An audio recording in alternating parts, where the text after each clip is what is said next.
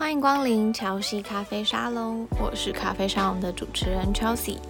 今天的咖啡沙龙呢，我们邀请到自媒体百万获利法则，写给完全素人的三三三三网络获利计划的作者许维珍 Meta，来分享他如何将自己的人生当成公司经营，以及运用自媒体还有兴趣一年获利百万。那也因此出书，帮助更多人运用自媒体打造第二收入，用兴趣开始获利。很多人知道他，可能是因为环游世界的故事，那也可能是因为一书一观点的直播知道他。那由 Meta 主办的一书一观点呢，四年多来呢，也持续致力的推广书籍实作，还有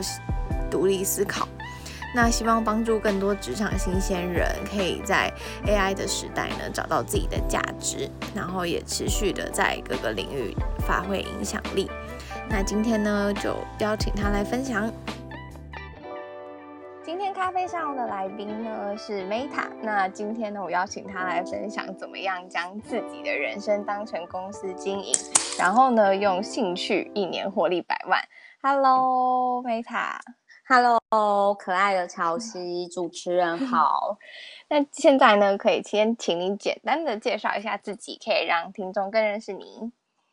好，我习惯呢就是十八秒讲三个重点，所以呢，我会跟各位分享说：各位好，我是 Meta。那关于我自我介绍呢，你可以 follow 我的新书博客来都有，就是自媒体百万获利法则。你可以在博客来上面搜寻这一本书，那上面就会有我的关于我的相关的介绍，这样子 非常懒惰的 介绍方式，好像好像不到十八秒。对，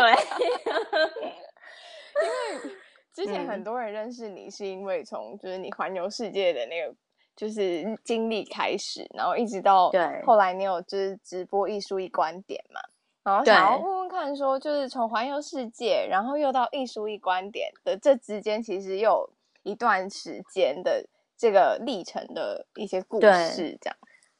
好，那就先讲一下，如果说各位呢，就是对于哎，Meta 到底是怎么用二十万啊？就是用自己的奖学金，然后二十万大学毕业之后呢，就是环游世界五大洲。你可以打环游世界许维珍，那你就可以看到我相关的新闻报道。那我那个时候有上过一些，比如说就是旅游相关杂志的风，呃，天下杂志的创创业专刊，就是也有。我也曾经有上过，那我先讲一下，就是我那个时候为什么会想要去环游世界，我纯粹就是呢，因为我的童年还蛮辛苦的，就是我十岁到二十岁的时候呢，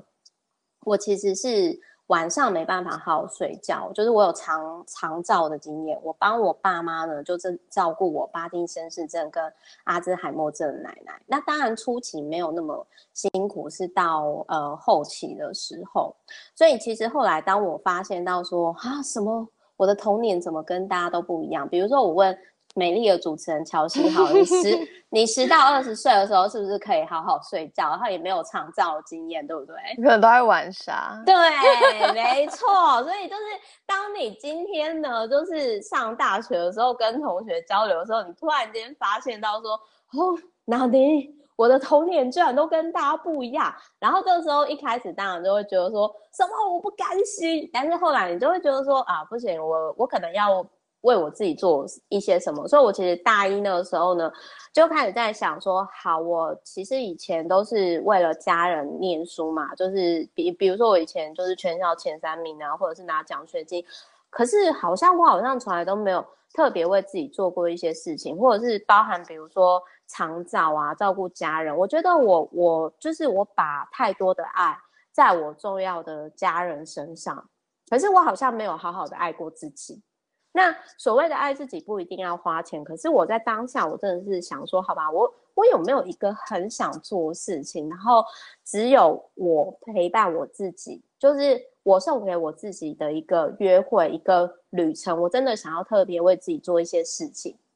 那我这边插播一下，我的书里面有提到说，我十岁到二十岁的时候，因为很苦闷嘛，就是晚上不能好好睡觉，然后要长期就是帮忙照顾我巴金森氏症的奶奶，所以我那个时候有转移我的重心，就是乔西考考你，我那个时候就是我那个时候其实就是有在那个雅虎的期末，哦，我知道，对家，对不对？对对对对。那其实这十年我，我我那个时候其实已经离最高，等于说我其实，在短短几年间，就是我还差一级就已经到那种最高级的大师等级，只是后来因为忙。查环游世界的资料什么的，但是其实就在我算是就是说，在我去环游世界之前，我已经回答网友超过一万个以上的问题，然后以及就是因为我你知道很苦闷嘛，然后我们家没有电视，就是所以我其实就是。我在我的童年，我我觉得可能跟多数人不太一样，就是说，除了我在网络上回答网友超过一万个以上的问题，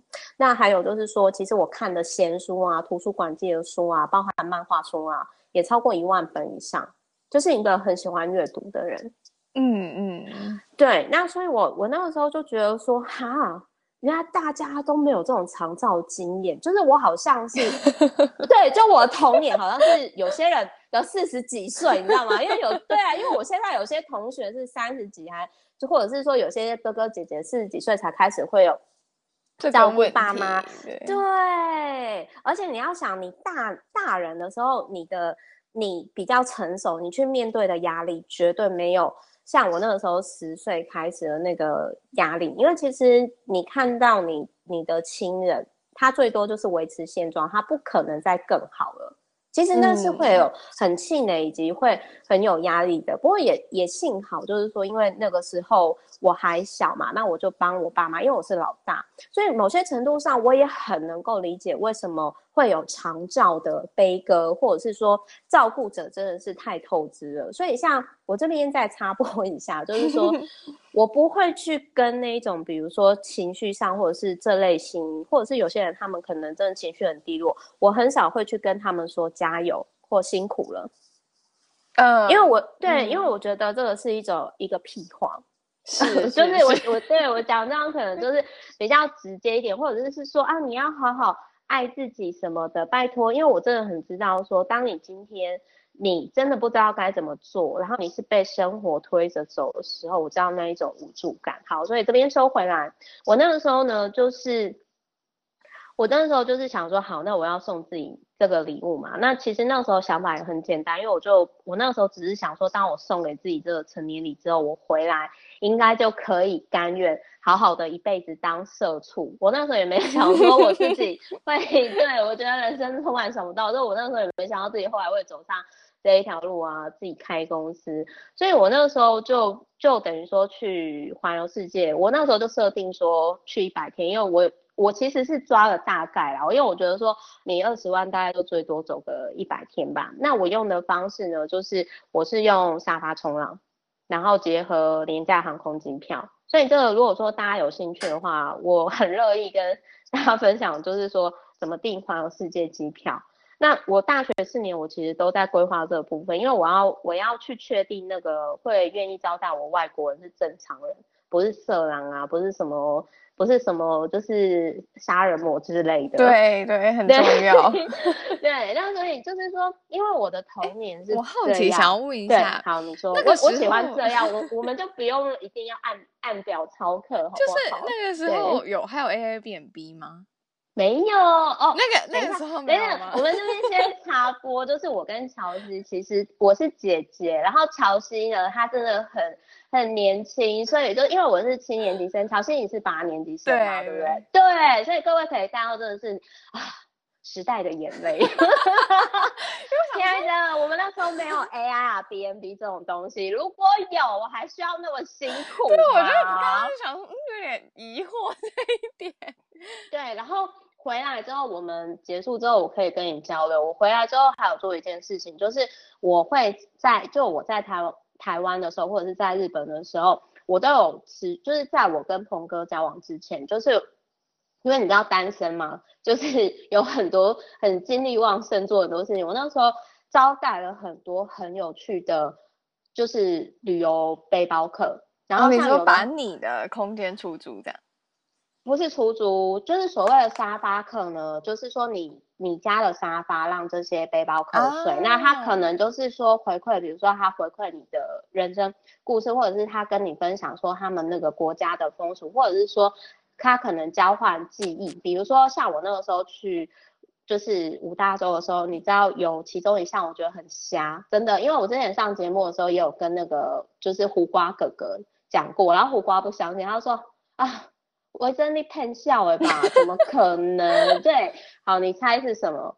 就是我们华人，中国就是等于说就是华人啊，中国台湾啊，香港啊，就是都很就是很普遍的。可是国外他们就会觉得说，哇，你亚洲女生讲这个就特别有说服力。特别我又是我奶奶又是佛寺的那个就是住持嘛，就是我又是住持的孙女。你说你做的事吗？对，就是要教，因为有的可能是他会做菜给招待你睡沙发的人。就是吃饭嘛，但是我不可能做这件事啊，因为我的 host 会食物中毒啊，我不可能，对，我不可能做菜给他们吃嘛，对。教他们写书法，书法是一个，哎、欸，你很厉害，而且因为而且书法我是我那个墨毛笔我是选那种自动，就是说就是那种就是哦，不用我觉得你应该懂，对对对对对对对对对，而且我带很多字，然后我。我就是还会送给他们，因为那个很轻嘛，然后又好带，然后还有就是说那个纸也很轻便，然后再来还有就是说我我另外一个是它就是我不用带特别的东西，就是它也是一项记忆，然后但是就是是华人圈很常见，但是国外很风风行，但是亚洲人来讲就更有加分的。华人圈很常见，嗯嗯。我想一下哦，对，你刚刚书法猜中了，现在还有一个春联嘛，春联类似书法嘛，就是不用特别的东西。台语，台语，台语，这也是这也是其中一个。然后有的是有的有的我的后舌是他想要 tattoo，然后他就问我说：“哎、欸，这个刺青师说这个字吼。”是真的有这个意思，你帮我看他有没有二整我，这个中、oh. 对，那还有还有你再猜，我想想看，各位听众也可以猜一下，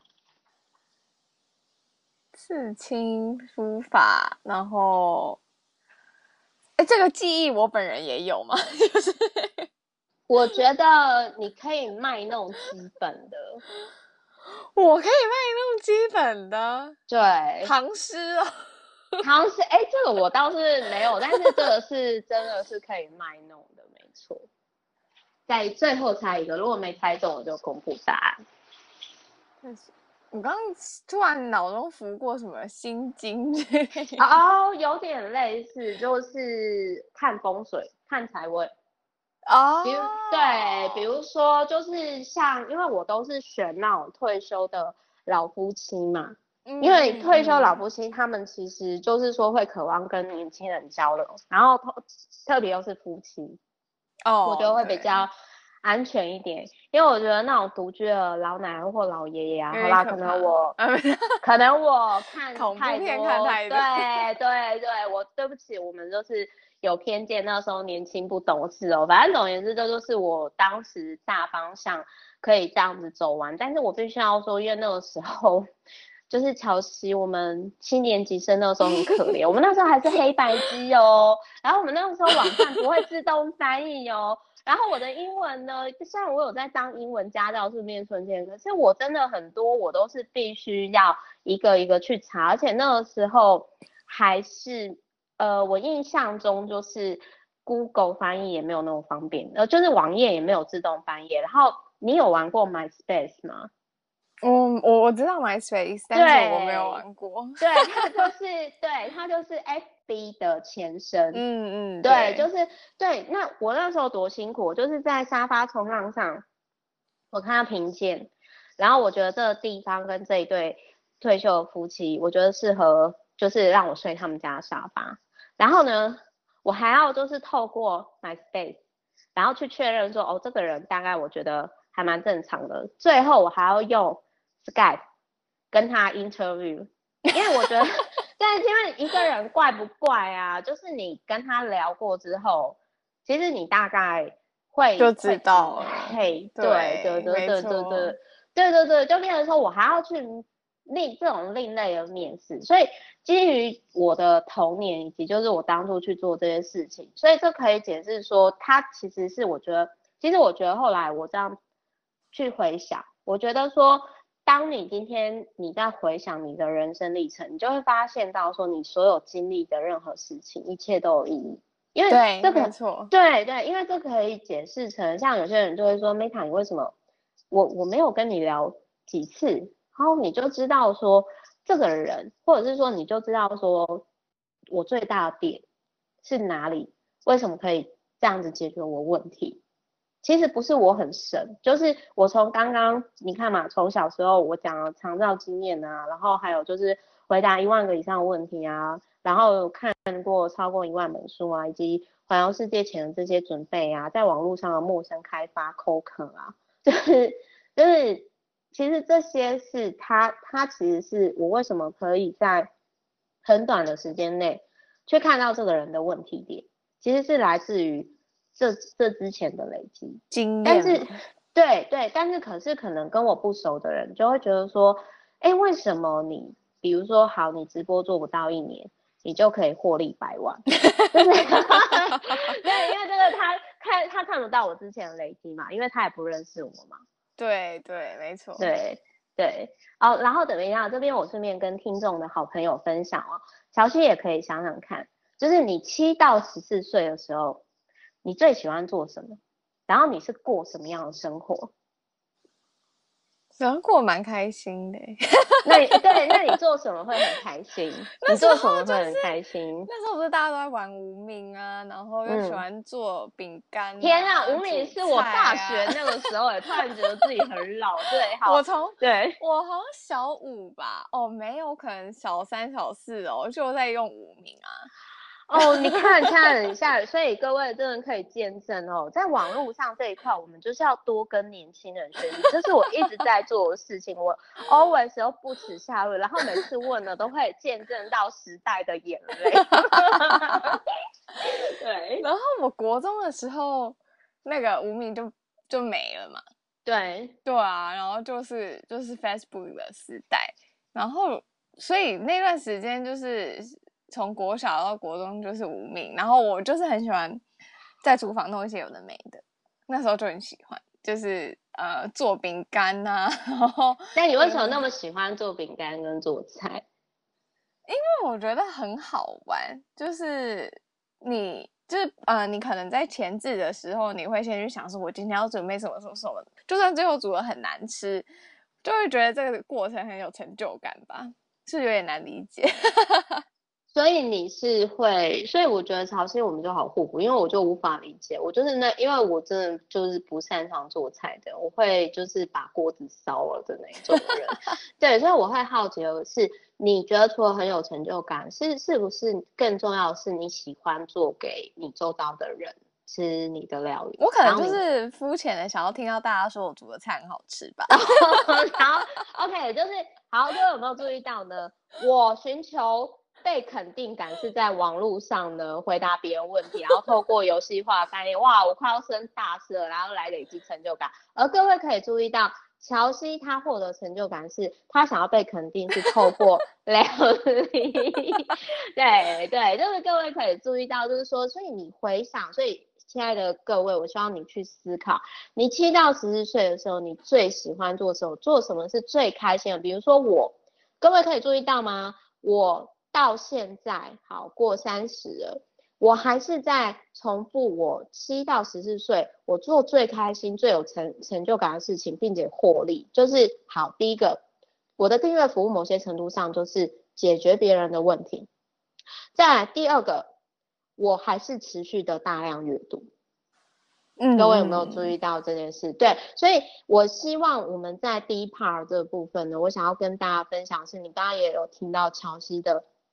他喜欢做料理。如果你今天你想要快乐、开心的获利，你要去思考，你七到十四岁，你做什么最开心、最快乐？这是你活出自己本来样子的途径之一。嗯，对对，就是提供给各位参考。然后，而且后来我观察到，很多多数的人重复的人生模式啊，大概都没办法跳脱这一个阶段。你说没有办法？为什么？可是我还好奇的是，为什么是七到十四啊？为什么不是十四到二十？呃，这个其实是有一个说法，但是这个就取决于说看你相不相信。就是说，这个说法是人大概七岁的时候，就是说你七、十四、二十一、二十八，再来是三十五嘛，对不对？是一个，就是说等于说是一个有点类似说升级的概念。那我自己的观察。这这一派的说法是说人，人的细胞或者是说你的身心灵整个 upgrade 是以七为循环。但是如果说呢，你今天呢，你呃这个就是从这个理论延伸出来，这是我个人观察，我观察到很多人重复的人生模式，好，或者是说他的习性，多数都是定格在七到十二岁。那你你如果问我说我怎么知道的，就是。就是从我之前就是回答那些就是破万个以上网友的问题嘛，那再加上就是说我从二零一六年开始就是说协助我的 VVIP 就是订阅服务的人解决他们的人生问题，我的经验告诉我，就是有点类似，就是没有理论，就是我我不知道有没有理论支持我这个东西，但是这是我的经验法则哦。我还有另外一个经验法则啊，就是因为毕竟我奶奶她是住持嘛，那身为一个住持的孙女，你小时候过着就是充满灵性的生活，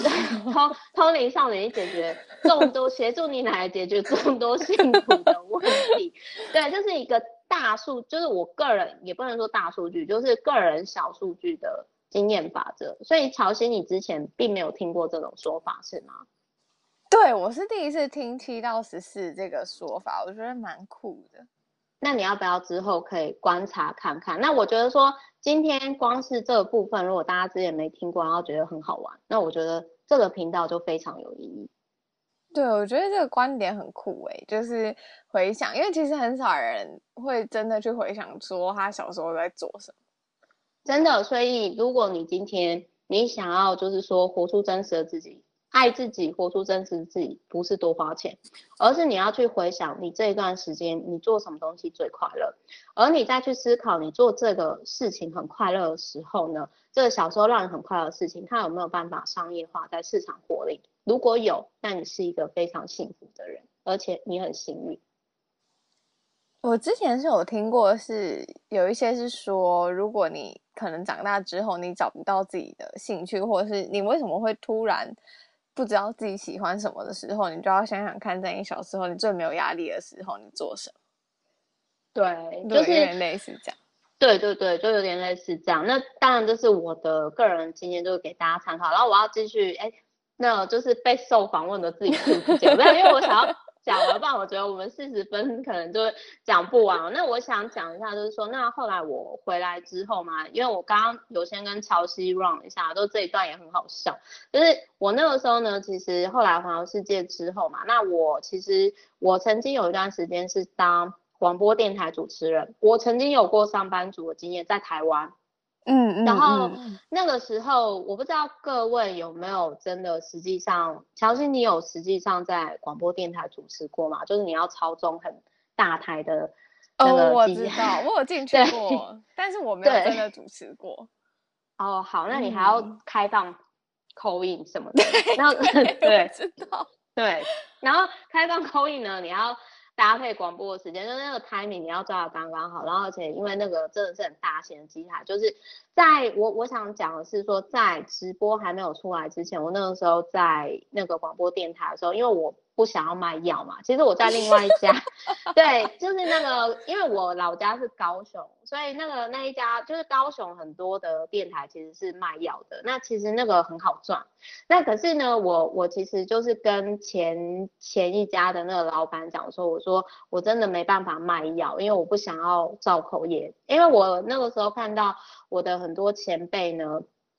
要么就口腔癌，要么就离婚，哦，要么就是身体不好。那我自己再加上我自己的体质嘛，因为我的成长背景啊，我觉得这真的是会现世报，所以我就不太想要卖那种我不懂的来路不明的药。所以后来我就转到另外一家在高雄也是很大家的电台，有超过六十年的历史的。那我那个时候是做政府的标案，那当然我也会开放就是民众 call in。可是那时候我很受不了的一个点就是说，我的节目主任呢是已经快退休的阿贝。哦，嗯、然后我这边 跟大家分享一下，我其实之前照顾我奶奶的时候，我常常会靠背她，让我没童年，对不对？但是各位知道吗？我那一次会录取那一家就是主持，算是政府部门的标案的节目主持人啊，其实很妙。其实我想要跟各位分享，我不知道大家的面试经验有没有像我这样选苗，就是乔欣，你猜一下，我当初会进去的原因。那个节目部主任很爱我的原因，其中一个原因你知道是什么？很会说台语吗？台语其实我不好哎、欸，但是但是那个时候是他知道我的成长背景，然后他就说：“哎呀，我也信佛哎、欸。”那梅塔、oh. 对，他就说：“那梅塔，你你真的是住持的孙女吗？”那你会念，你会背心经吗？我会背。然后我现在想说，这有什么难的？我我五岁的时候就被我那个可怕的奶奶，就是逼迫一定要背，所以我就现场，对我就现场默背心经。哦，对他真的，对他真的被我吓到。所以我其实是因为我会心经，就是我的那个成长背景有加分而录取的，很妙吧？因为同同事，那叫什么道中人之类的吧。对，就是对，就是这样。那可能是基于这样，所以那个节目部主任就很喜欢以长辈的方式去干涉我的主持。比如说，我我很无法接受我在 call in 的时候，我的主任会监听我在讲什么。哦哦。对，所以后来当我学到政府，因为我那个时候有主持几百万的标案嘛，那。我有学到一些东西之后，我后来在离开之后呢，我就下定决心说，其实那个时候有一个直觉，就是我这边再延伸出来跟各位分享，就是那个时候直播还没有出来，可是我就下定决心，终有一天我要再主持一个，就是不要因为公司而受限，我要怎么做的内容，我想说什么就说什么。我想主持什么就主持什么，而且我主持的内容是对于大家能够有帮助的。嗯，这这个、嗯、这个起心动念很重要哦，因为这个是我一书一观点。我后来回想之后，我发现这是我一书一观点的初衷。那我再回归而来，就是。那个时候我有观察到广播它已经是夕阳产业、没落产业了，所以我个人会觉得说，那如果我再继续学这样的东西的话，可能会跟不上时代。就讲一个比较，虽然我对于就是广播啊，对于主持节目这个我是很有热爱的，所以我后来就是说在这个过程当中呢，我想要讲的是说。我觉得 AI 呀、啊，你看到直播出来之后，是不是现在就是很多人，他们像乔欣，你也是主持人，就很多他们都可以拥有自己的节目啊，Podcast。可是这在以前，对，对，就是这在当然乔欣，因为你很年时代不一样，就是你可能很难理解，就是说在我们或者是说在我更早之前的年代，很多人他们是多么希望成为一个节目主持人，我也不知道为什么，因为。我那个时候就是，我是等于说是老板那个时候巧遇我嘛，然后他觉得我去环游世界的经历很有趣，就叫我去面试。可是我后来才知道说，你知道南部的那一种算是哎有一定知名程度的广播电台，我那时候去面试的时候啦，我才知道说当天。有超过两百个以上去面试，哇，对，很夸张吧？重点是薪水还不高，对，重点是薪水还不高，就是，所以我我要讲的是说，科技持续在呃持续在进步嘛，那我觉得在未来 AI 会取代所有的很多的工作的情况下，就我的意思是说，很多是很多东西是，也许他现在他要花很多时间去学，可是他在未来可能透过 AI，他一键就搞定了。对，所以对，那那对，那所以，我那个时候，我个人是很庆幸，说我有相信我的直觉，我没有继续在这个产业，在这个没落产业。那那个时候，再加上我有被挖角嘛，我后来就是有一段时间就是去日本工作，我待会会讲。那我的意思是说，所以你现在你可能是当红的产业，那是因为 AI 还没有取代。可是你要去思考，如果未来你现在在做的事情。是 AI 可以取代的，那你要想，你存在的意义是什么？有有点惊恐，有点惊恐。然后我并不是要造成恐慌，我的我的意思只是就是说，我的意思只是就是说我那个时候就直觉的觉得说，在直播还没有出现这个东西的时候，我就直觉一定会有这个东西，然后。对，就是我，我其实我后面我会解释说为什么我的直觉会很强。其实很多人就会觉得说，哎，Meta 为什么那么幸运啊？你做什么就赚什么。其实我没有特别做什么，我只是活出我原厂设定。就我相信我的直觉，我就顺流而活。那我觉得说，如果每个人都是透过这样的方式活出适合自己的原厂设定，适合你的一切，你的伴侣啊，适合你的钱啊，适合你的工作，全部都会出现。嗯，对，然后反正后来我就因为，反正就是因缘际会，就是我在环游世界认识的二代，其实我不知道他是老板啊，然后他就是他们家其实那个时候就是需要网络运营的主管，所以我有一段时间我就是在东京工作。然后就是后来工作一段时间之后，那个时候其实就是台北啊，然后跟东京这样两边飞嘛。然后后来就是我是在某一次的路跑活动认识我现在的男朋友鹏哥，好，我就叫他鹏哥。然后对，然后对，然后然后那个时候我就其实你在国外就是工作一段时间之后，呃，也并不是说我们 KPI 没有达到，而是就是你就会因为像。我的我的亲人是日本公民，嗯嗯，所以对，所以就是说我其实知道日本的压抑的那一面，对，虽然可能对，虽然可能比香港、比韩国还要好一点，但是其实你一段时间之后，你就会想要回到台湾，然后再加上我是老大，所以那个时候我就认识了鹏哥之后，后来就想说，那我我要不要就是有一段时间就是。回台湾，那回台湾的时候呢，其实我的前日本老板是很舍不得我的，所以其实后续我们就是还是有持续就是有专案配合，因为其实就是远端上，就是现在网络很方便。那但是这样的工作形式，其实在以前是很难想象的，以前人可能很难想象说，哎，我们今天透过像 Trello 啊，就或者是 Google 啊，然后这样的共享云端，那我们就是可以执行很多专案。这是新的工作模式，对，就是有点类似说公司不需要有人，人都在网络上。嗯嗯，没错。对对对对对，那可是这个真的是早期，早期他们很难想象的嘛。那所以我我后来就回来之后呢，其实就是说，在我还没有开公司之前，我其实那个时候就等于说，就是就你已经有固定的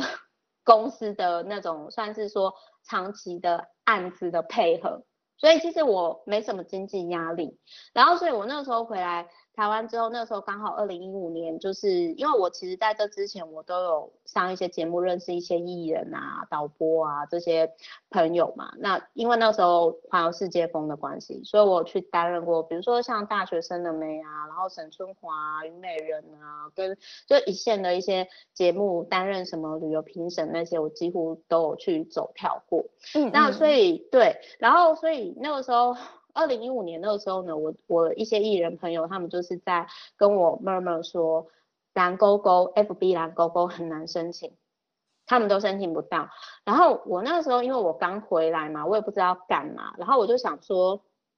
这会很难申请吗？因为我我，对我其实不太会自我设限，就是我那时候我想要跟各位分享，就是说我很多事情我不会自我批判，我不会说啊不可能。我凭什么？我不会。对，对，我就想说，好，那我申请看看。结果我居然过，然后就我其实我自己也很意外，对，我想他 为什么我有蓝勾勾，这到底怎么一回事？然后所以过了之后，我心里想说，这不是真的吧？就有了之后呢，我的那些艺人或者是说这个娱乐圈的朋友都说，许魏真凭什么？就是 Meta 你凭什么？你又没有我红，你为什么会有？然后我就想说。好吧，那不然我帮你申请好了吧？就是如果有申请到，你再给我钱嘛。那各位知道吗？就是那个时候在演艺圈吼，他我他没有我那么那种没有我那么佛心，就是据说帮你申请蓝勾勾不保证有中哦。嗯，然后你知道一个收多少钱？十万？对，我好像我好像有跟你讲，对不对？对，十万。哦，对，可是你知道我是帮我朋友申请过，我收多少钱吗？一万？没有，当然问那个啦，对，五万，但也很便宜，对，五万。然后我光是这个蓝勾勾申请的金额，你知道我确定帮我朋友申请上，然后我就赚了多少钱吗？有，没有说百万嘛？对，就百万。对对，我我好像就是赚到百万之后我就懒了，所以我那时候百万之后开始一直赚百万了。呃，对，就是我那时候就是对，有一句话是说，当你今天赚到一桶金之后，你的下一桶金跟下下一桶金就很自然而然会比之前第一桶金来的容易。反正总而言之，我那个时候，因为我其实刚回来，我那个时候我没有想到说，哈，什么，哎，已经一百万了。对，然后我现在想说，呃，这这代表我应该是蛮适合留在台湾一段时间哦。所以我那个时候我就想说，好，那既然我已经有蓝勾勾了，然后我现在又有了这一笔一桶金的零用钱了，那因为我有一个习惯，我每年都会去研究一个新的东西。对。对，所以我在那个时候我就想说，好吧，那我就来，呃，我那个时候就想说，好吧，那我就来研究说，哎，这个蓝勾勾的直播，因为那个时候不是每个人都可以直播，只有蓝勾勾人可以直播，所以我那个时候我就开始想说，好，那我要直播，我要直播什么东西？我就因为那个时候我们家有很多，就是几千本书，然后我觉得这样不行，因为我以前因为对于未来没有方向感。我因为我的匮乏，我因为我没有自信，所以我看很多本书。可是我那时候就开始觉得说，我要断舍离，我要我这些书我只要留一百本以下，就我一年内会看到，我剩下的都要把它捐出去，或者是送给需要的人。所以我就开始去做这件事情。那因为那个时候艺人没有人，就是公众人物没有人在做这件事情，所以我大概一集都会有五千到一万人观看。哦，这很多耶！对，很多，而且我是个人，然后我完全没有打广告，而且重点是我是很丑的素颜 直播，素颜真的很丑，我现在看到都会被自己吓到，我也很内疚，那时候吓到很多人。然后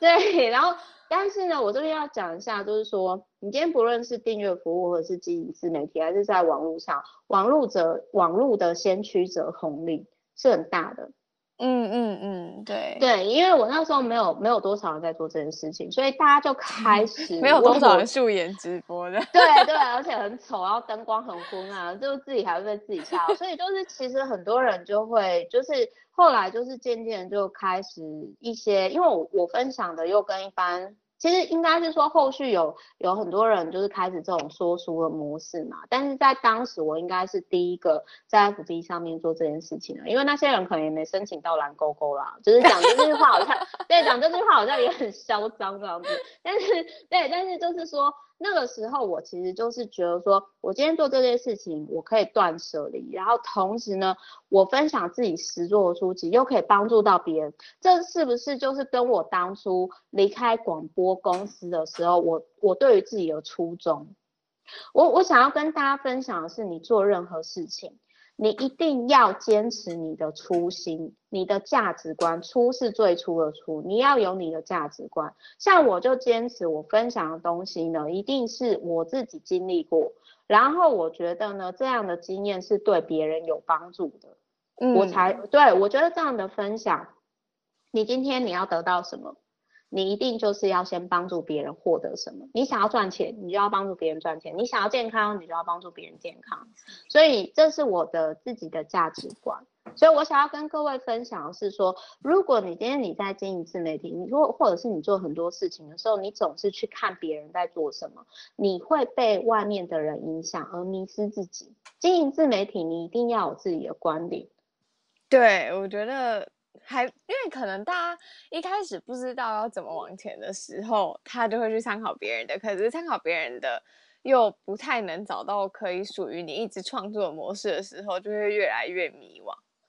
对，所以而且你今天你是要做你真心喜欢的事情，你才能够在别人没有或者是没有获利的时候，你可以一直持续下去。而且我想要跟大家分享的是说，其实那一种真的有资源的人，他们。会一直在看，他们会一直观察你。比如说，我有的上市柜的老板，他们后来成为我的客户我的，VIP，是因为他们说，Meta，我我观察你很久，就是超过几年，你你可以坚持做这件事情那么久，代表你对这个东西是真的有热忱，而且今天持续做一件事情超过三年，或者是这个获利模式超过三年，它代表它经历经历得起一定程度市场的考验。这、就是我几对好几位老板的朋友，就是。跟我分享他们是怎么看我的，所以一书一观点对我而言最大的影响是什么？就是我觉得每一本书都可以解决每个人人生当中的某一个问题点。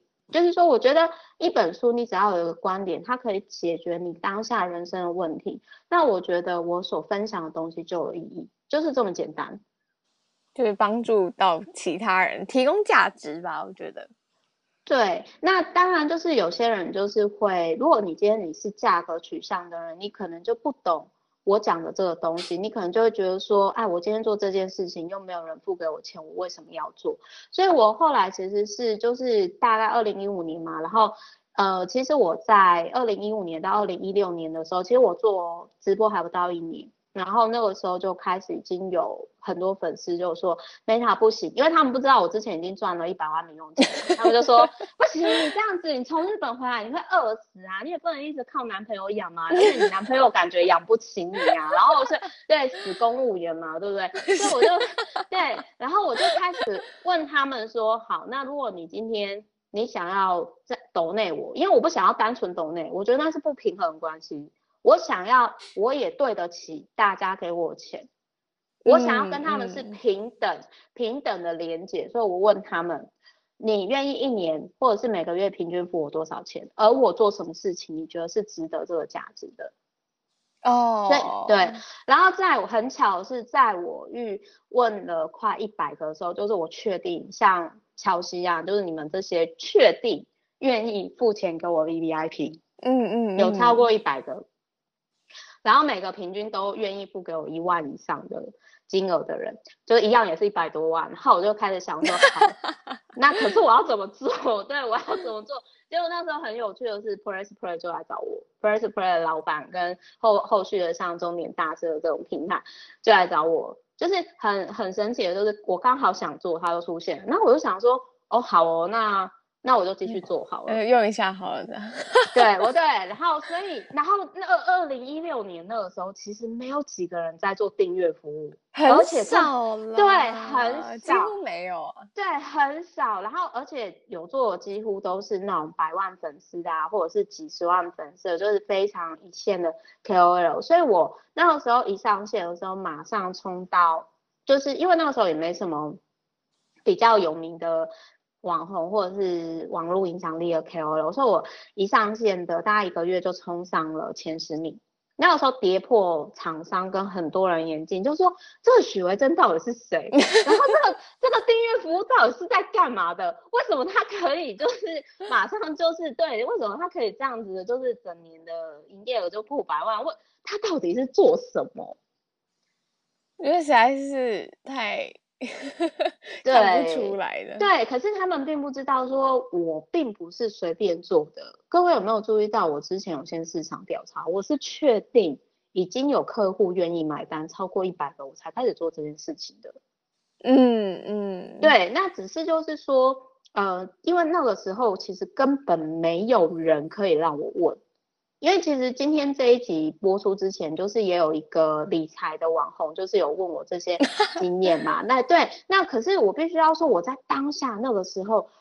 我我周遭，而且很多都是男生，我觉得男生跟女生的经营方式又不一样，所以我等于说真的是从零到一，我自己摸索，真的很自虐，就是我整个自己就是从零到一摸索。那当然从第一年二零一六年到二零一九年，当然就是说持续都有。优化调整，可是我必须要说，在初期的时候，我真的完全就是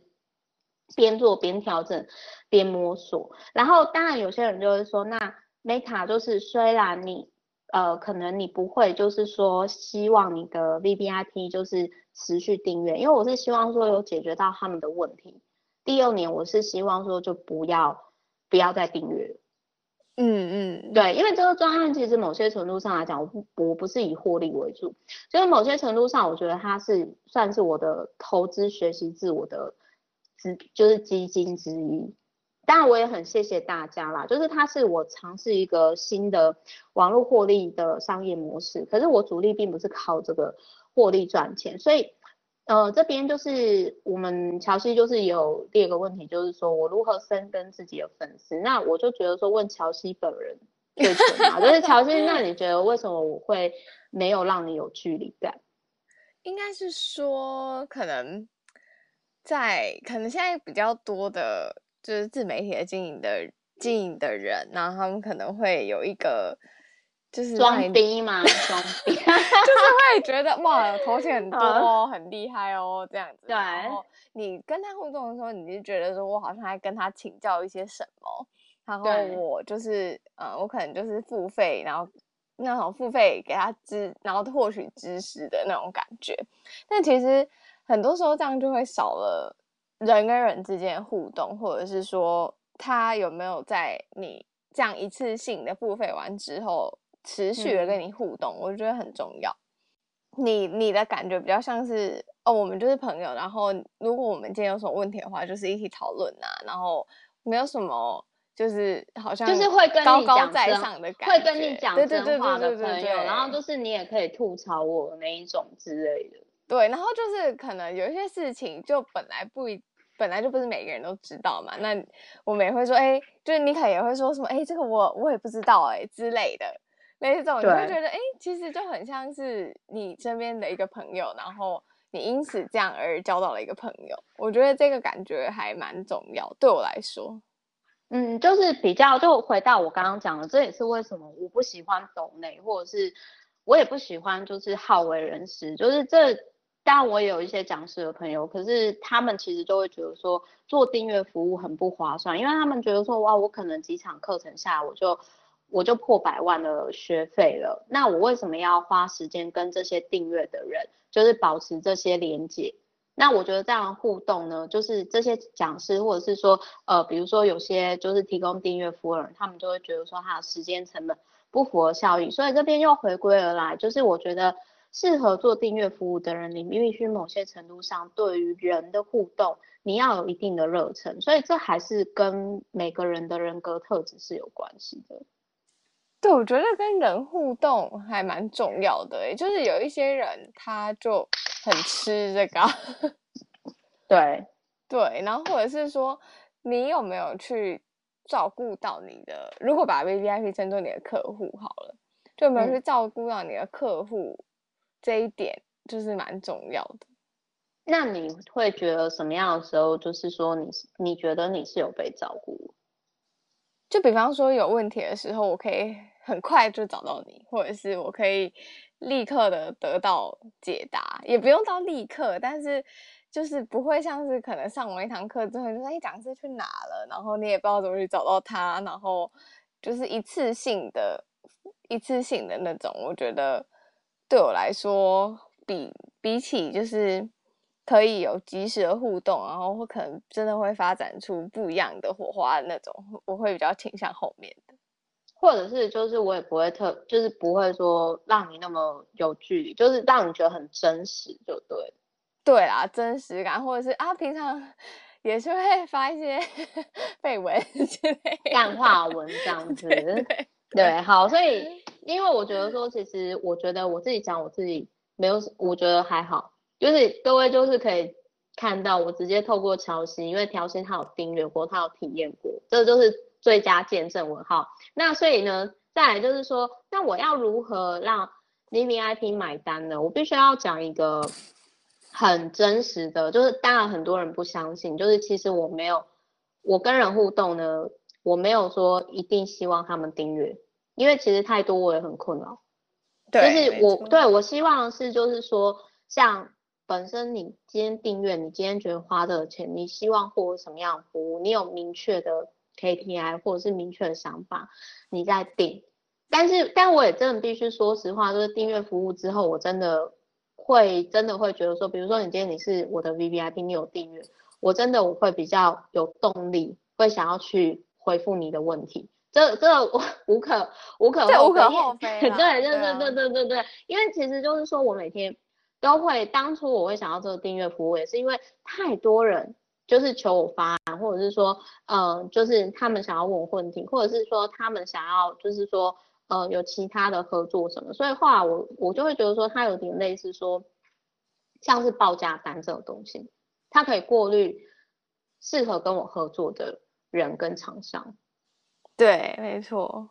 对，所以有趣的 VVIP 分享，我觉得潮汐就是其中一个很有趣的。这样还要爆料吗？就是说，也不是说爆料，就是我觉得潮汐，像我不是只有潮汐啦，就是说有一些 VVIP 的朋友就是很可爱，就是可能你们定了，然后你们也没有特别讲。哦，对。对，就是就是这样。然后我觉得比较有订阅，对，比较有，还有比较有趣的是，我有在外国的朋友订阅，就是比如说我有一个是美国军官的 VVIP，然后他订阅的时候呢，其实我对他印象很深刻，就是因为他是一个商业获利能力就是头脑很清楚的人，他就马上问我说。哎，Meta，那你觉得我适合做怎么样的订阅服务？我就马上跟他讲，然后他订阅不到一个礼拜，他就成立了自己的订阅服务。哦，好快哦！对，对，非常积极，所以我相信他在美国自己开那个，因为他是开宠物民宿，就是他后来军官没有做，然后他自己经营宠物民宿，我相信他的年营业额真的有到他跟我讲的那个几百万。嗯嗯嗯。对，就是其实还蛮多的，因为毕竟这三年来就是有很多个，就是超过三百位嘛，然后真的就是有很多很有趣的，然后也有很奇葩的，就是我觉得他当下的状态不适合订阅，然后我就跟他说我退你钱，然后我 很乐意就是转介他工作，可是可能那个时候没有讲的太圆融，所以他就觉得说。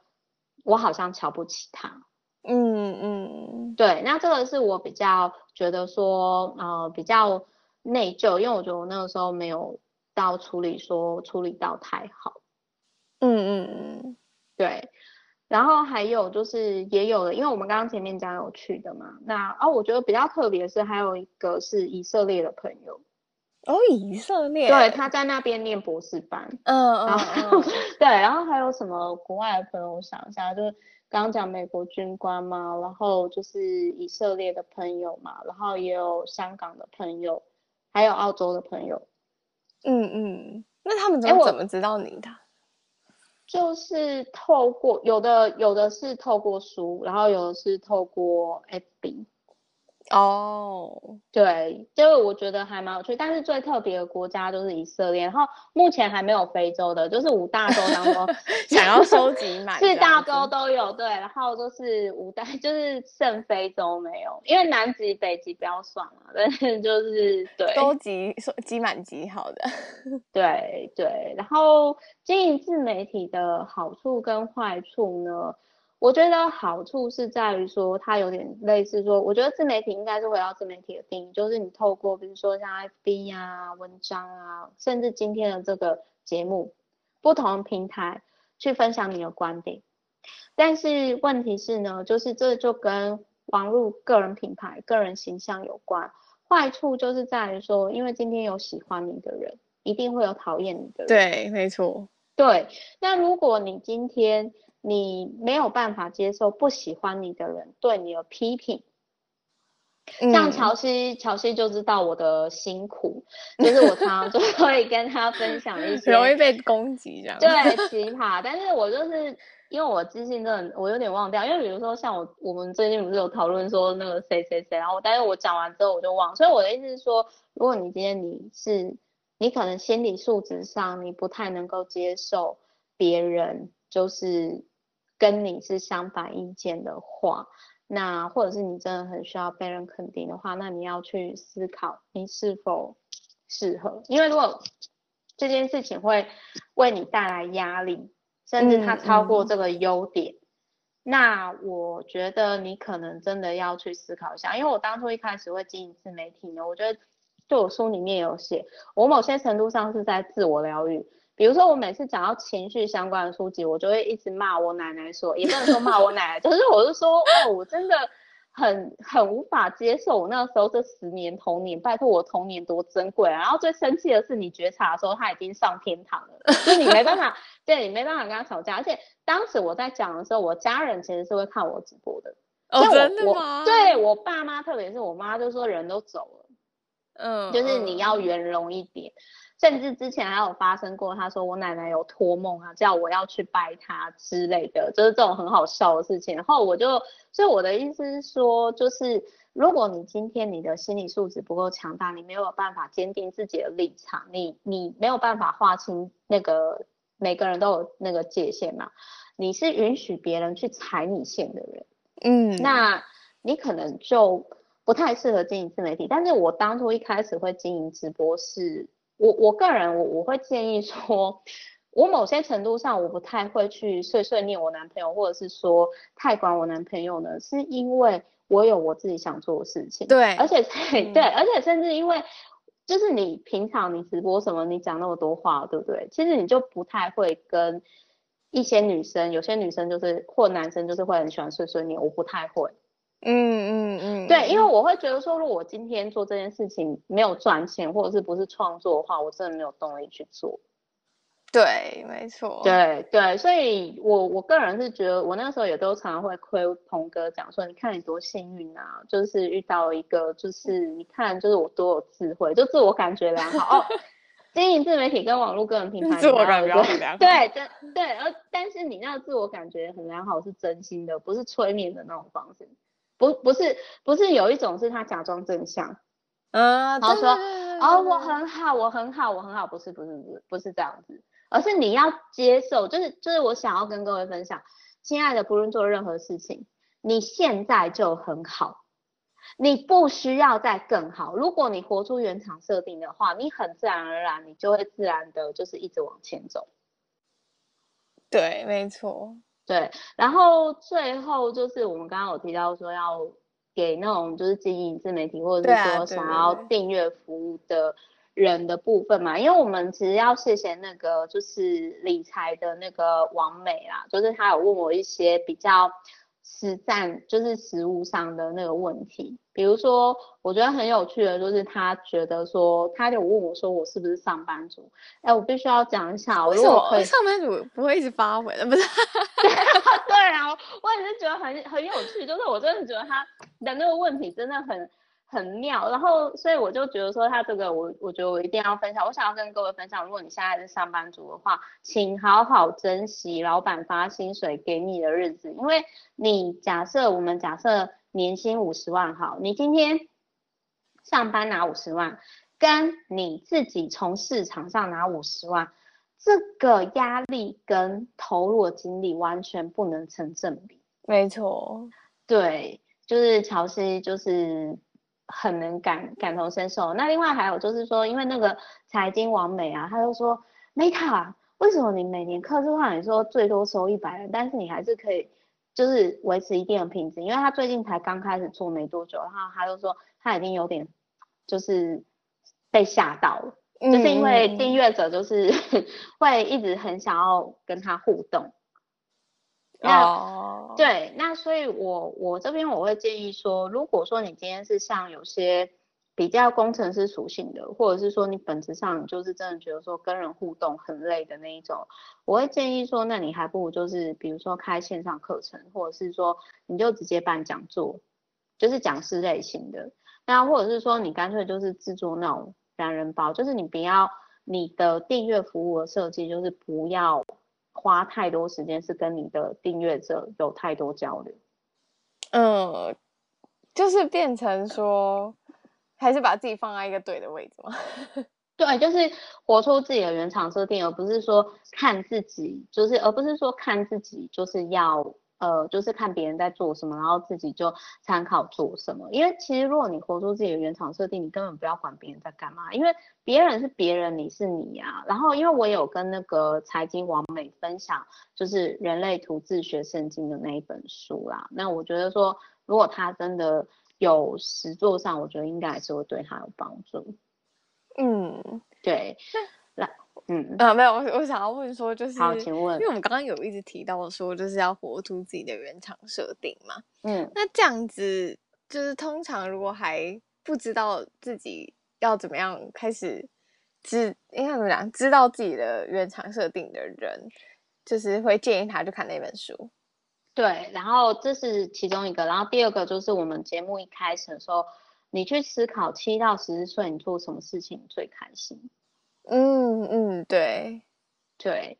然后再来就是说，他还有问我说，我就是是开什么样公司类型？我必须要说，其实我那个时候开公司啊，也是阴错阳差，因为那个时候呢，我刚好就是等于说，他们后来也变成我现在的员工，就是因为当时他们两个呢，都都有，就是他们来问我，就是说，因为其实他们是。他们很有趣的是，他们是我 VVIP，后来变成我员工，然后后来因为订阅服务超乎我预期的金额，就是后续还有一些案子，所以我才整个觉得说，为了开发票方便，我才开公司。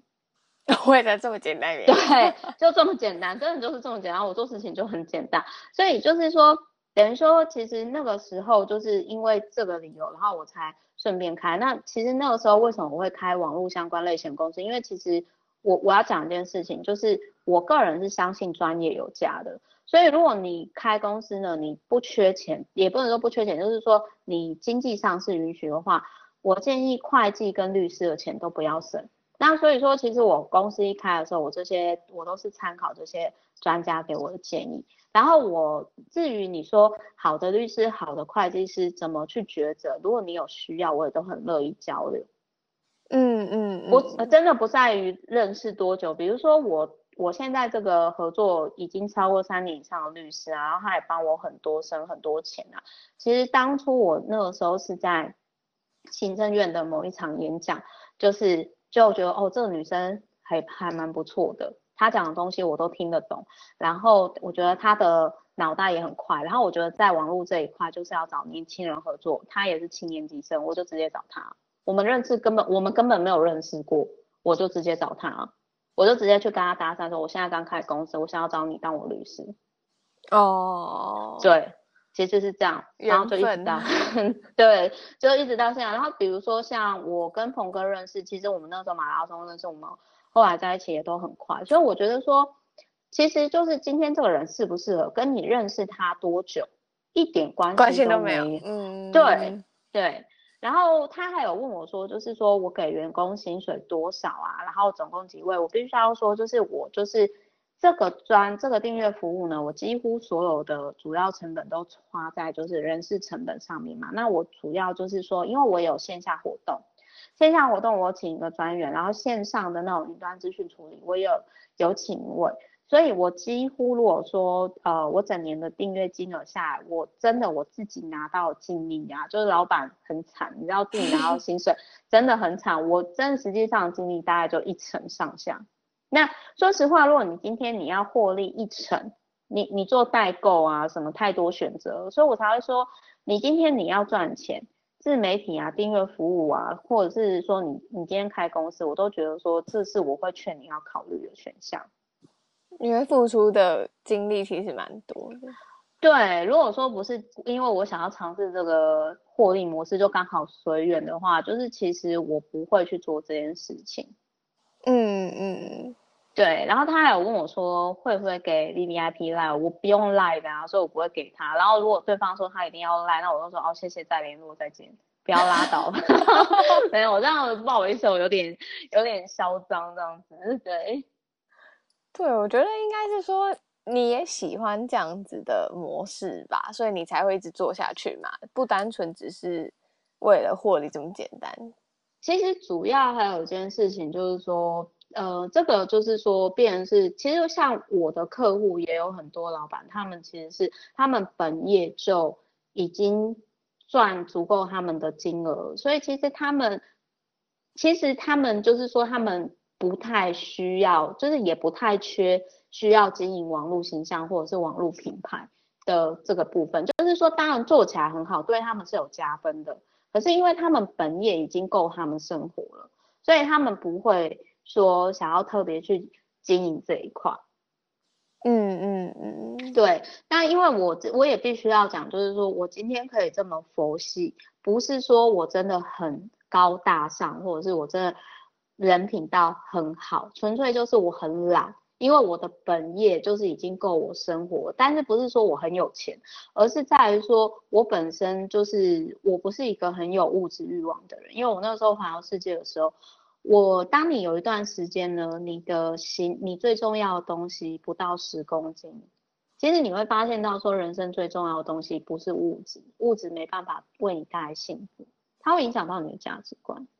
对。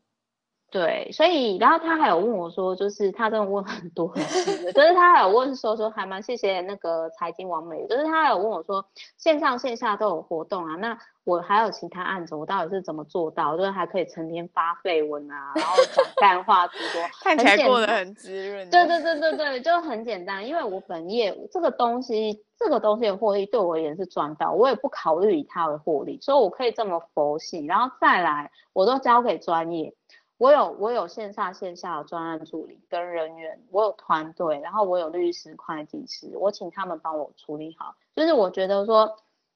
我觉得当然并不是有很多人可以像我这样，因为有的可能因为经济上考量。可是我必须要说，如果可以的话，你开公司最重要你就是获利，你专注在你最想做甚至可以获利的上面就好，剩下的就是专业外包。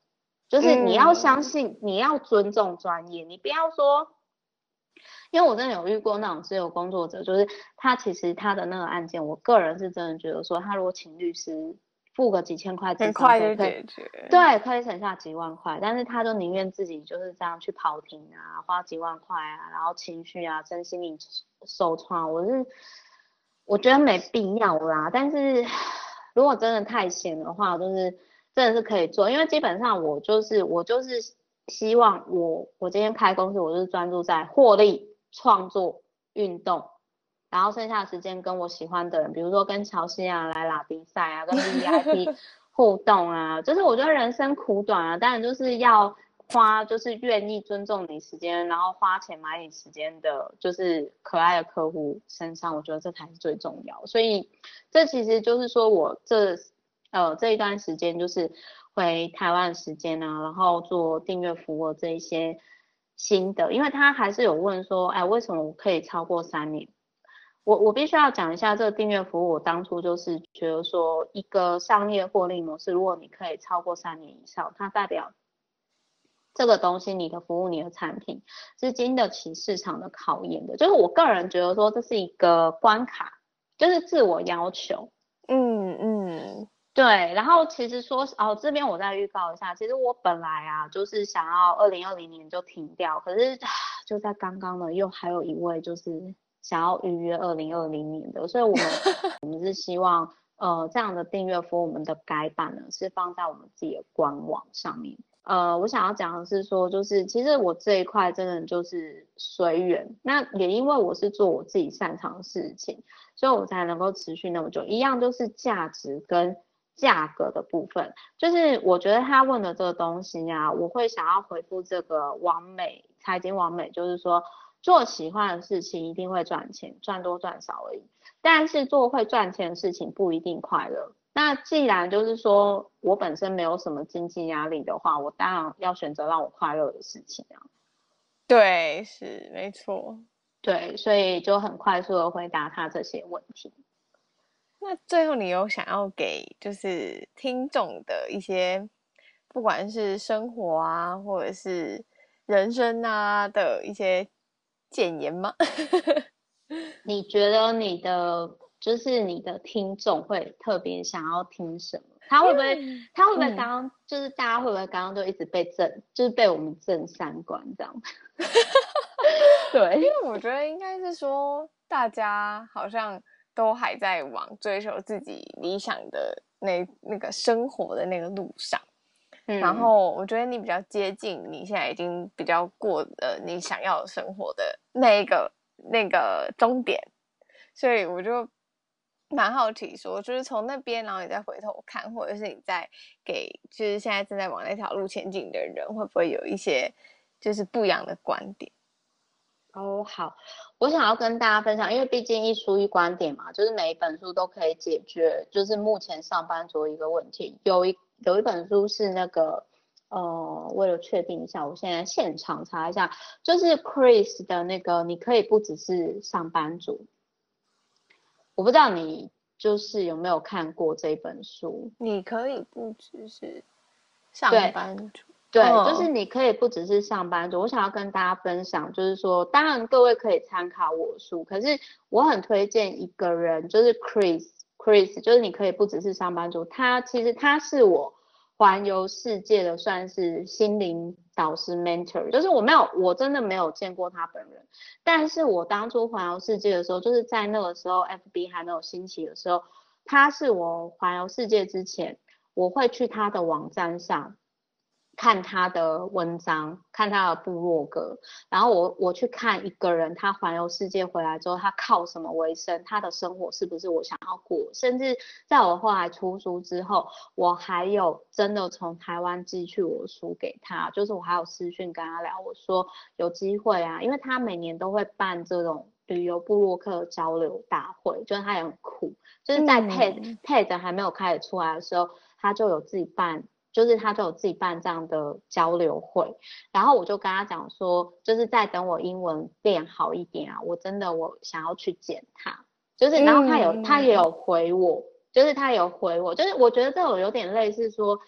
就是我认识很多很很厉害的人，那他们没有想过说，可能他们的一篇文章或者是一篇想法，对我当时的人生抉择当中有很大启发，可是我。我会一直等到，当我今天好像在某个点，比如说我也出了一本书了，嗯，就是也是一个作家了，然后我可能这样子算是好像有点类似说，哦，不好意思，这个就有点类似说我这么努力呀，是因为。可以接近你更靠近一点的那种感觉哦，离你更近一步。对对对对对对，就是我我不会像有些人可能就会说哦，我好喜欢你哦，或者是说我好欣赏你，你好厉害，我不会去这个，我反而是会觉得说好，我要做到一定的成绩之后，或者是我有一个代表作的时候，我再去跟你聊。嗯，对对对对，所以我想要讲的是说，为什么我说你可以不只是上班族，为什么推这本书？这个 Chris 这个作者，我 follow 他的网站超过十年以上，在我还是学生的时候，他影响到我环游世界以及我未来的人生。可是那个时候有点可惜的是，就是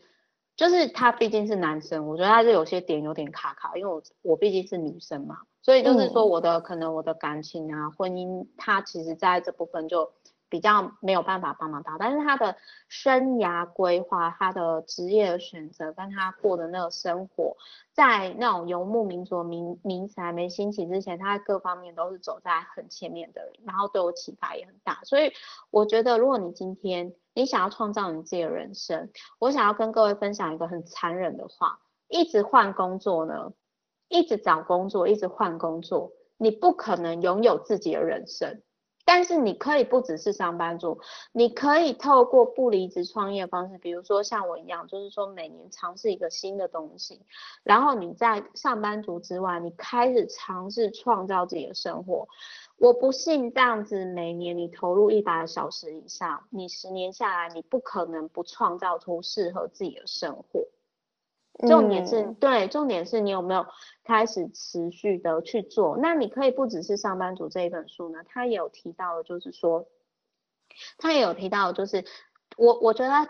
Chris 的重点就是因为他会认识很多不同领域的人嘛，然后他会办这些旅游旅游者大会嘛，然后他会把这些人的故事呢，就是整理出来。所以如果你现在你不清楚你要怎么创造适合你自己的人生，你可以看他这一本书里面所整理的个案。哦，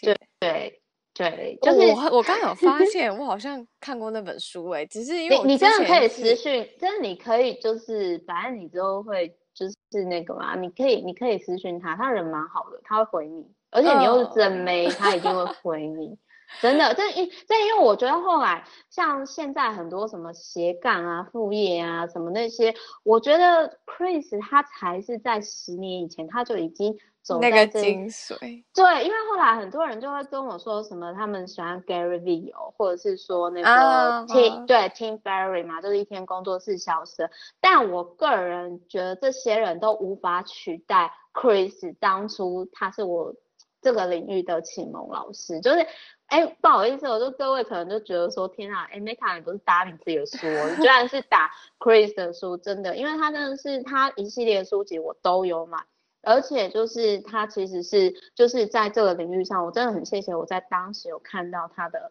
网站，我去理解到原来环游世界之后可以选择生活这么多。我觉得很多时候是因为你不知道有这样子的生活方式，然后。然后，但是后来发现，哎，所以你会一直困在那边。对，然后其实就是各位也也有注，就是可能也有感受到，就是说，哎，Meta，你刚刚真的讲 Cree 的书，你是带着爱啊，非常投入的，对，真对，真的真的，我不是完全，我真的不是要学校，我是跟各位分享 Chris 还有书啊这一系列，或者是你只要看完这一本书哈，我相信你绝对不是只有上班族，重点是你看完之后你去做。嗯嗯，还是行动。而且这个人我观察他十年以上了。嗯嗯，对。然后他其实也是比较佛系的方式，因为比如说像，比如说像 Gary Vee，他的那个路线就比较，就是因为他都是激进派。对，他的激进派呀、啊。然后那个像那个什么 Tim Ferriss，就是我觉得他也是太燃烧人生了。就是我就觉得说，哦。你们两个，而且又是都男生，然后我就会觉得说，天哪，你们为什么要把自己的时间逼那么紧？我可不可以慢慢按照自己 tempo？嗯，每个人都有自己的步调。对，然后我觉得 Chris 他就是综合起来蛮 balance。嗯嗯嗯。对，然后就是他，然后像还有另外那个有最近也很红的那个什么艺人公司的作者，也是有很多人推。可是我觉得，我觉得这真的可能每个人喜欢的作者什么，这是一个缘分。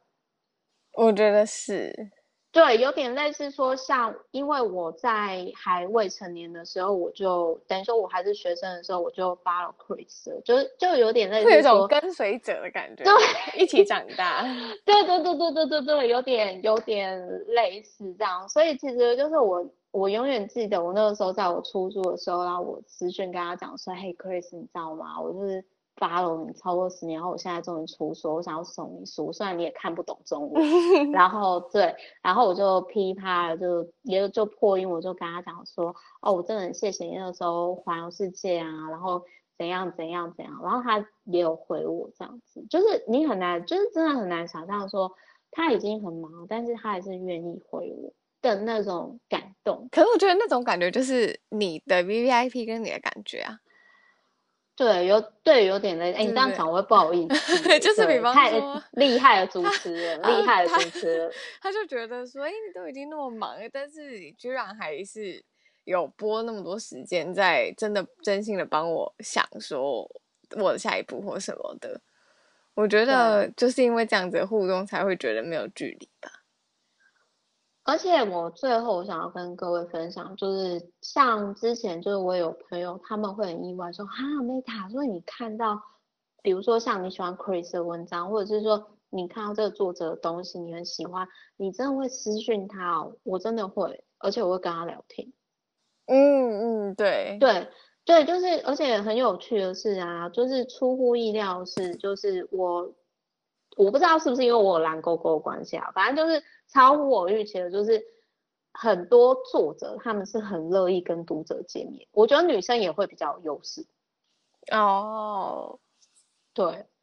就是要，但是自己愿意踏出那步。对对对，但是但是我我其实就是说，我觉得这一本书不错，我真的都会去谢谢作者，然后我真的都会去跟就是这些。作者就是分享我自己的看法，所以就是这也变成说，像很多人会说，哎，Meta，为什么你认识那么多很神奇的人，或者是说，啊，原来你跟这样的人认识那么久了？那其实这个我觉得是来自于我这个已经超过十年以上的习惯，就是我我不管他有没有回我，反正我就是一定会去谢谢他。嗯，就是会有那种。我觉得互动吧，就是你愿意踏出那一步，然后去跟他互动。那你不管他有没有回，反正你只要当他做的那一件事情，你不会后悔就好了。对，然后而且就是说，这个我觉得很多东西是你要持续的，做任何事情都是一样。他可能一两年看不出结果，可是你持续三到五年，你的人生一定会突然爆炸性的成长。嗯，对，大概就是这样。哎，我们这这是不是你历届以来的节目最超时的？也还好啊，之前也是，之前有也是有聊蛮久。很谢谢 Meta 分享了这么多他的 成长故事，但是其他地方听不到，真的，就是我们刚刚爆很多料，其他地方都没有讲。获利模式那边，获利模式的部分，还有 Chris 的部分，真的是特别因为你，我在其他，比如说其他有 KOL 还是那种访问我，我没有。这应该是我第一次公开讲这部分。对啊，我觉得之后如果还有是之后啦，下一集就是还有空，我可以跟各位分享我在国高中另外一位启蒙我老师是 Roger J. Ringer，就是因为乔西呢很常就会说我在看人的某些程度，或者是其实很多朋友就会说 Meta 你到底你为什么可以从这个角度去分析这个世界这个人？那是因为。我在很早的时候，我看到另外这个作者 Roger J. Ringer 的书，让我知道说这个世界呢，我们之前所学习到的多数是个谎言。嗯，对，这么有哲理的话，对，这是更 犀，这是更犀利的、更犀利的一集，这样子。多数，嗯，我觉得这好像有种哲学层面。就是他会，他会跟你分析说为什么社会会有这个现象，然后就是说，其实你会发现到说，如果你能够理解的话，你就比较能够去理解到说，哎，其实学校或者是之前我们接触到讯息，它并不是真正的世界，而真实的世界实际上是怎样。我这样举例哈，比如说 Robert J. Ringer 他就有讲，有多有三种人，像我们这种会独立思考是少数人。而多数人是老傻瓜，他直接讲哦，老傻瓜，什么是老傻瓜呢？相信你可以看到很多人他们在那种追随 C 傅、追随游行、追随大型场合，嗯、他们去参加这些活动，他们自以为他们人生有改善，其实并没有，他们只是在逃避他们自己人生该面对的课题。我在国三的时候就看到这样的人写这种书。Uh, 他是在，他是靠自己白手起家的百万富翁，美金美金百万富翁。然后我那个时候就觉得说，哇塞，这个冲击三观，对，真的很冲击三观。我只是讲其中，我只是讲其中一个其中一个部分而已。就是说，他就有解释说，为什么有些。那么多数的人，不管他是不是高学历、高手的，为什么他投入这种，比如说大型宗教啊，或者是什么组织啊，就是他追求这样的归属感？也有可能是因为对自己的生活其实现况是不一定那么满意的，或者是政治狂热者，他的心理因素是怎样怎样怎样？就是说，他实际上是以他这样创业成功，他在商场上的。他去这样的，他提出这样的议题跟观点，然后那个时候我才国三，其实就是我那个时候，其实我说实话，就是我觉得说哇，怎么我周遭都没有人跟我讲这些，包含我的爸妈。哦，还是其实爸妈可能也没有想那么多。对，但是所以我也很谢谢我爸妈当初，其实我们家没有电视嘛，然后。所以就是说，当然我还是会偷打电动啊。可是就是我很谢谢说，为什么我会想要最后再回归主轴？就是为什么我会觉得说，在这个年代其实更需要看书。刚刚有没有注意到说，如果你今天觉得 Meta 一些想法比较非主流，或者是说我很有自己的观点，或者是我可能做一些你觉得很少人做到的事情，其实都是这些书籍是我贵人。因为这些就包含我讲刚刚讲 Chris 啊什么，就是说，当我今天我人生遇到问题的时候，我可以在每一本书上找到适合我的一个解答跟观点，而我开始去实做的同时，其实我人生也就此改变，而同时我因为以书会友，那比如说我跟乔西的相遇，我跟 VVIP 的相遇，它是一个善的循环。所以也许未来书会渐渐的被电子书取代，但是我还是真的觉得说，我觉得阅读就是阅读在这个年代，我觉得它是有一定程度的必要性的，特别是在未来 AI 的年代。嗯，我觉得这段结尾很很棒，真的吗？为什么？就是有一种很感人的感觉，真的吗？好，有感动到你就好。那我们这个就 ending 了吗？今天很谢谢 Meta，嗯，谢谢大家。我觉得 Meta 最有趣的地方呢，是它跟许多自媒体经营者不同的地方在于，它经营自媒体的方式有一点随性，好像也有一点佛系。那透过不断投入自己感兴趣的领域创作，那不随波逐流，但却也因为这样自然的特质吸引到许多人。他不追求粉丝的数量，而是质量。那他也会去寻找真正喜欢他的服务，然后也愿愿意为此买单的追随者，然后让他开启了 Meta VVIP 的客制化服务，然后提供每位 VVIP 客制化经营自媒体，甚至创业、求职或者是人生的一些建言。那这些实作的成果还有故事呢，也开启他成为作家的契机。然后出版自媒体百万获利法则这本书，那希望可以运用他独创的三三三三计划，让更多人可以把兴趣变成收入，然后活出自己的原厂设定。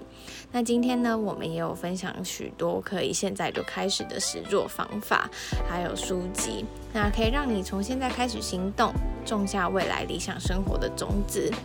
乔西咖啡沙龙，我们下周见喽，拜拜。